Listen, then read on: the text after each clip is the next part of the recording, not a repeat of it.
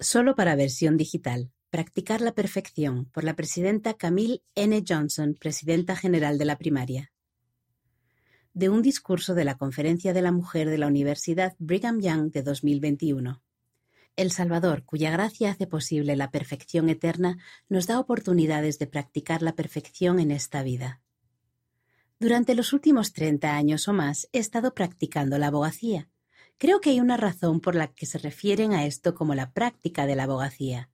Nunca he hecho una declaración perfecta, ni he realizado un interrogatorio perfecto. Siempre hubo alguna otra pregunta o alguna pregunta mejor que podría haber hecho. Nunca he preparado un escrito perfecto, porque en retrospectiva siempre hubo algún punto que podría haber expresado con más claridad y nunca presenté un alegato oral perfecto ante un juez o un magistrado. Casi siempre en medio de la noche, después del alegato, pensaba en algo realmente inteligente y convincente que podría haber dicho. No obstante, creo que el servicio que brindé a mis clientes no solo fue satisfactorio, sino también de valor. Practicaban la abogacía con miras a cambiar, mejorar y perfeccionar. Mis esfuerzos, aunque imperfectos, fueron suficientes porque estaba practicando. El ejemplo de Saría. Una de mis mejores amigas del libro de Mormón es Saría. Siempre disfruto leer sobre ella en primer Nefi. Me identifico con ella, sus reacciones me parecen correctas. Saría practicó la fe cuando dejó Jerusalén, su oro y plata, y no se llevó nada al desierto excepto a su familia y algunas provisiones necesarias. Luego recordarán que en el capítulo 3, Ley tuvo un sueño en el que los hijos de Ley y Saría debían regresar a Jerusalén para recuperar las planchas de bronce de Labán. La situación se intensificó para Saría, según leemos dos capítulos más adelante en primer Nefi capítulo 5. Sus hijos se habían ido desde hacía ya algún tiempo. No sabemos con certeza cuánto, pero sabemos que habían viajado de regreso a Jerusalén habían ido a casa y tomado todas sus cosas de valor, y empleado varias estrategias para obtener las planchas del renuente Labán.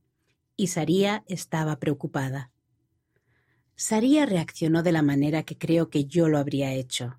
Estaba preocupada por sus hijos, lloró por ellos, se quejó un poco y en cierto momento le dijo algo al ley que probablemente más tarde lamentó, que era un hombre visionario. Sin embargo, Saría practicó la fe, Escuchó las reconfortantes palabras que le dijo Ley, practicó la paciencia, practicó esperar en Jehová, practicó apoyar a su esposo, y cuando sus hijos regresaron con las planchas de bronce se llenó de gozo, y entonces supo con certeza que estaban en una misión del Señor.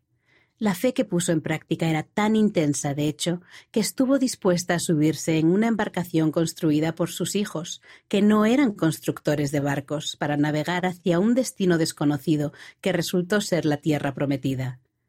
Saría practicaba, practicaba fe en el Señor Jesucristo, y la paciencia y la longanimidad. Practicaba la perfección. La perfección terrenal versus la perfección eterna. Podemos ser perfectos en tareas específicas. Por ejemplo, podemos ser perfectos al leer el libro de Mormón todos los días. Podemos pagar nuestro diezmo con perfección. O podemos tocar una pieza musical con precisión acertando cada nota. Pero me pregunto si un músico que interpreta una pieza musical sin cometer un error todavía se pregunta si expresó la cantidad correcta de emoción. Para mí esa es la diferencia entre la perfección terrenal, tocar bien cada nota, y la perfección eterna, crear una canción celestial. Ese cántico celestial solo se puede tocar con el Salvador y gracias a Él. El presidente Nelson nos ha enseñado, la perfección es inminente, llegará en su totalidad únicamente después de la resurrección y solo por medio del Señor. Está en espera de todos los que le aman a Él y guardan sus mandamientos. En su ruego final a nosotros, Moroni dijo, Sí, Venid a Cristo y perfeccionaos en él, y absteneos de toda impiedad, y si os abstenéis de toda impiedad y amáis a Dios con todo vuestro poder, mente y fuerza, entonces su gracia os es suficiente para que por su gracia seáis perfectos en Cristo. El ejemplo de los jareditas. ¿Recuerdan al hermano de Jared y a su pueblo a quienes se les ordenó construir barcos de acuerdo con las instrucciones del Señor? Los barcos eran pequeños, ligeros en el agua y ajustados como un vaso. Y en un acto de gran fe, esos jareditas subieron a los barcos que habían construido, y muchas veces fueron sepultados en el mar a causa de las olas que rompían sobre ellos. Y el viento no dejó de soplar mientras que estuvieron sobre las aguas, hasta que después de trescientos cuarenta y cuatro días llegaron a la tierra prometida. No obstante, recordarán que antes de que los jareditas subieran a los barcos hacia la tierra prometida, mientras viajaban por el desierto construyeron barcos, en los cuales atravesaron muchas aguas, y la mano del Señor los guiaba continuamente. Habían estado practicando construir barcos y practicando la fe en el Señor antes de que comenzara su viaje de trescientos cuarenta y cuatro días. Por supuesto, el Señor podría haberlos guiado alrededor de esas masas de agua mientras viajaban por el desierto, pero no lo hizo. Les permitió practicar construir barcos, y lo que es más importante, les dio la oportunidad de practicar su fe en Él.